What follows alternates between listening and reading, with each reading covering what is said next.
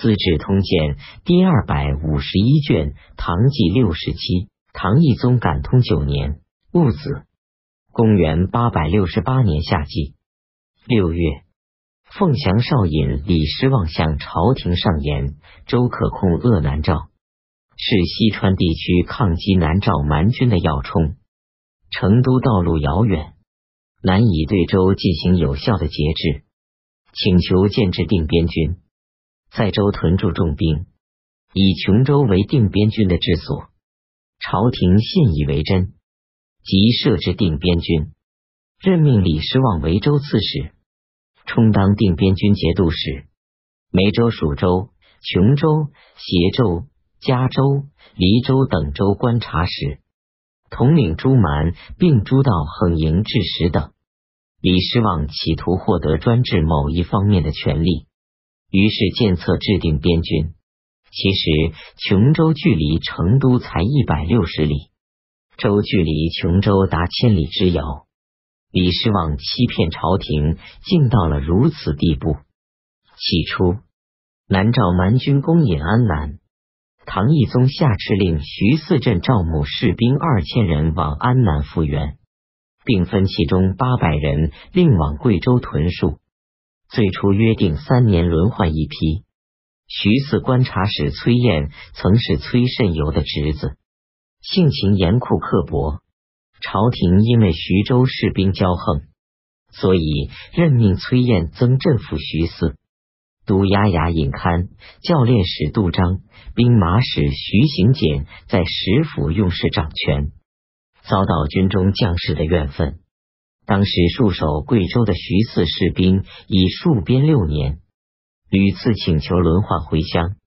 尹堪向崔彦增上言：军府倘藏空虚，再调军队往贵州轮换替代，费用太多，请让桂林戍卒再留一年。崔彦曾听从了尹堪的建议。戍卒们得知消息，怒火冲天。戍军都虞后许吉、军校赵可立、姚州、张行时都是以前的徐州盗贼，州县不能征讨，于是招安出山，用以备充军队。出任衙职，下职桂管观察使李从调往湖南镇守，新任观察使尚未到任。秋季七月，许吉等人发动叛乱。杀死都将王仲甫，推举粮料判官庞勋为主帅，抢劫军用仓库的兵器，武装起来结队北还。他们在所过之地四处劫掠，地方州县不能抵卸。朝廷得知消息，八月派遣高品宦官张敬思来赦免戍卒，由官府自送他们回归徐州。于是戍卒们才停止沿途抢劫。唐懿宗任命前靖海节度使高骈为右金吾大将军，高骈请求任命他的侄孙高寻替代自己镇守交趾。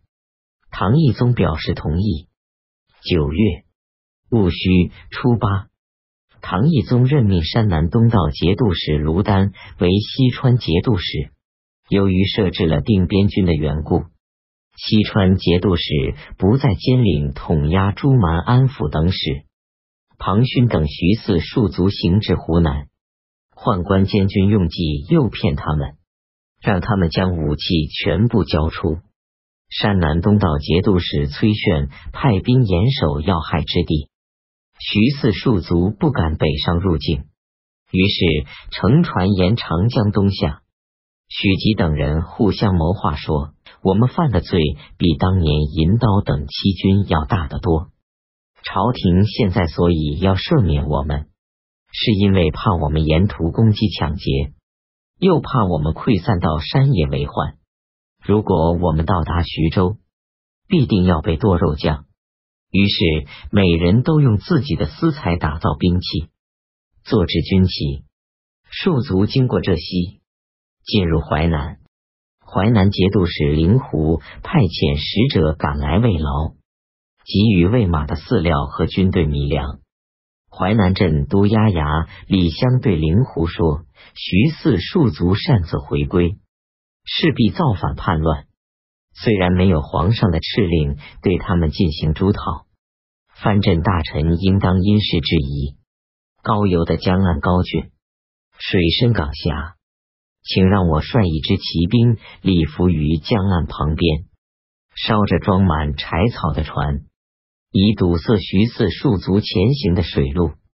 派进兵在他们后面追赶，可以将他们全部擒获；要不然，放纵他们。